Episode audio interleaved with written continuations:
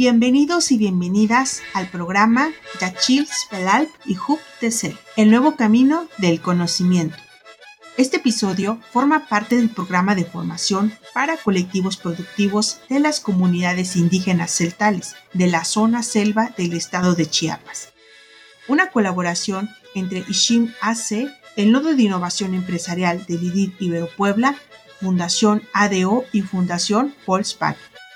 Con este programa buscamos contribuir al desarrollo de capacidades comunitarias desde sus propios valores para que generen alternativas de autogestión y vida digna, mediante la formación en la modalidad de microlearning.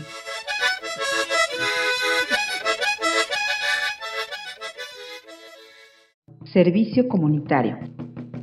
Hoy hablaremos del servicio comunitario y su importancia para toda la sociedad. Como su nombre lo indica, el servicio comunitario es realizar una actividad útil para la comunidad sin recibir un pago por ello. Podemos distinguir dos tipos de servicio. El voluntario es aquel que la persona ofrece por iniciativa propia. Un ejemplo de esto es ofrecerse para hacer los trámites necesarios para que se construya un camino, cortar la maleza de las cunetas en las carreteras u otras. El servicio obligado es aquel que es requisito para algo más. Por ejemplo, es una condición dentro de un programa académico o bien es parte de un programa de readaptación social. En México, el servicio comunitario obligatorio es poco practicado, pero en otros países es utilizado como una alternativa a la cárcel o el pago de dinero para compensar los daños hechos, únicamente en el caso de delitos menores y el servicio que se impone es limpiar los espacios públicos o actividades similares. En las ciudades casi no se practica el servicio comunitario, pues las personas han perdido sus lazos de comunidad. Sin embargo, algunas colonias aún intentan organizarse para atender sus necesidades comunes. Y eso hace que requieran de voluntarios que realicen algún tipo de servicio comunitario.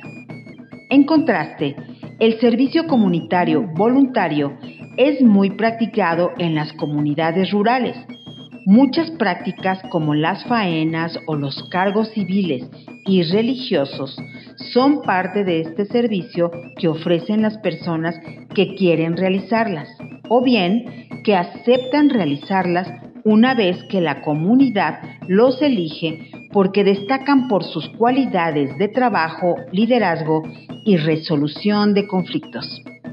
Así, el servicio comunitario es una actividad indispensable y valiosa para la vida de los pueblos, pues permite que se resuelvan necesidades como la mejora de los caminos, la organización de las fiestas patronales y el mantenimiento del orden.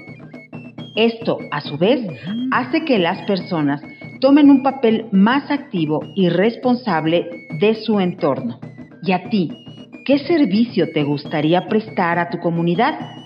Hasta la próxima.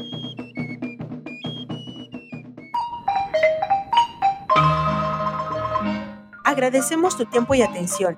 Escúchanos en nuestro próximo episodio. Otra economía es posible.